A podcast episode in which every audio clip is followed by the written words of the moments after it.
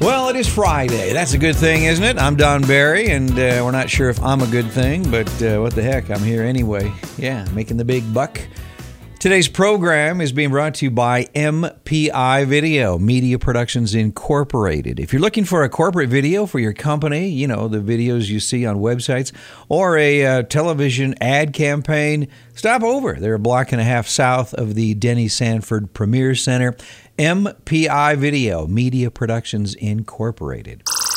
Yeah, it is Friday, October 25th. Sunny and 57 today, sunny and 61 on Saturday.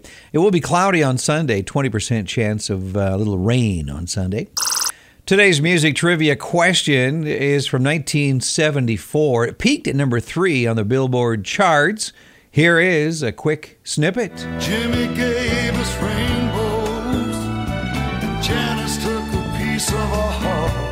I will have the artist and title for you at the end of our flash briefing today.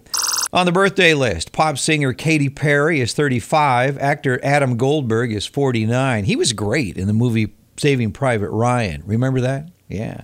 Drummer Chad Smith is 58. He was uh, or is the drummer for the Red Hot Chili Peppers.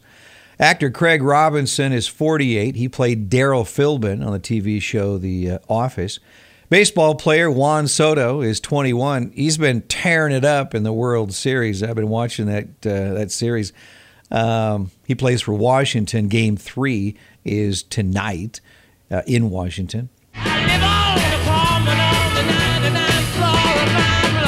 In 1964, on this day, October 25th, the uh, Rolling Stones appeared on the Ed Sullivan Show for the first time.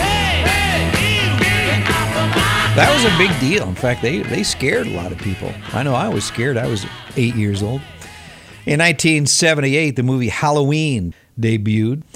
And in 2010, Speak Now, the third studio album by Taylor Swift, was released. It was the Billboard Album of the Year back in 2011.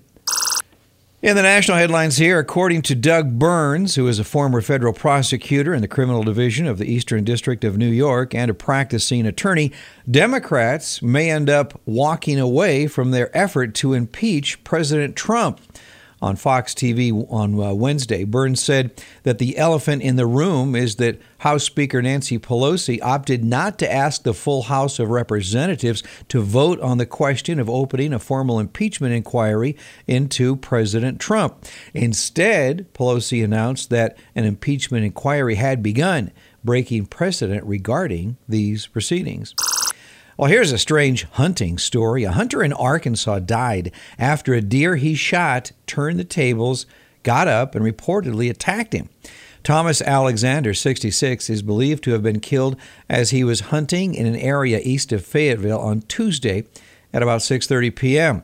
Alexander shot the buck using a muzzle loader. He apparently went over to the buck and it got up and attacked him.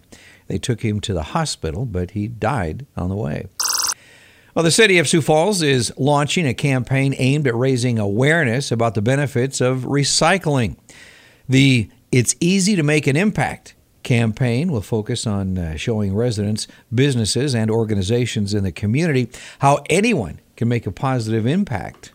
There are a number of haunted houses in the area. I know there's one at the fairgrounds, the uh, South Dakota Fraternal Order of Police. They have their Twisted Nightmare haunted house attraction, and that will be open tonight and tomorrow night from 7 o'clock to midnight. And then on Halloween, the 31st, also, that's at 7 o'clock.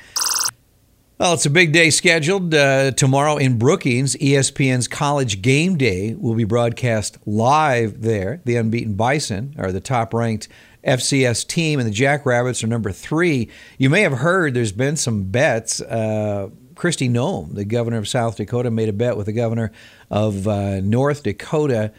I can't remember exactly what it was. It was like wearing the other person's jersey or something like that. But I don't know. Kristi, the Bison are pretty good. I'm not sure I'd make that bet. But uh, good luck, Jacks. I do hope they win.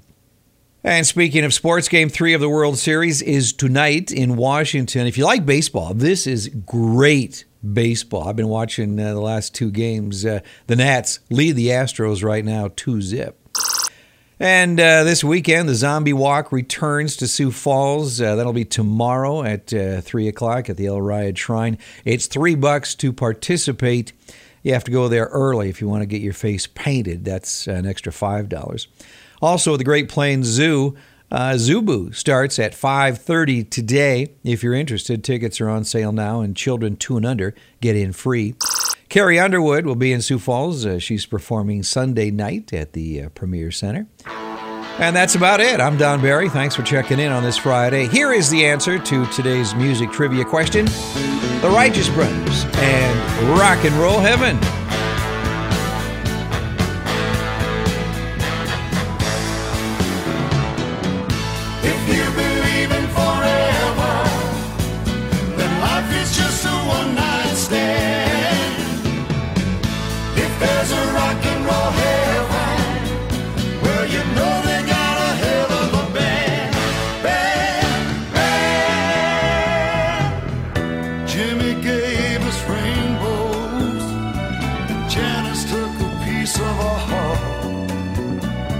Oh. home.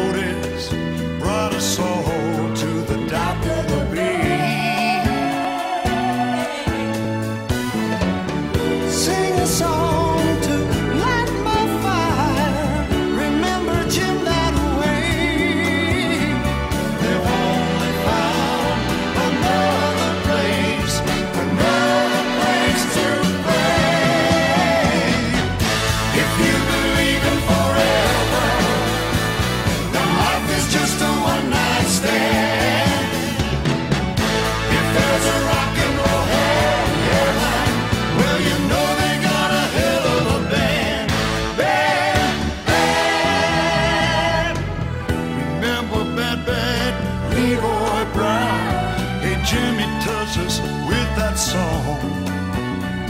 And time will change.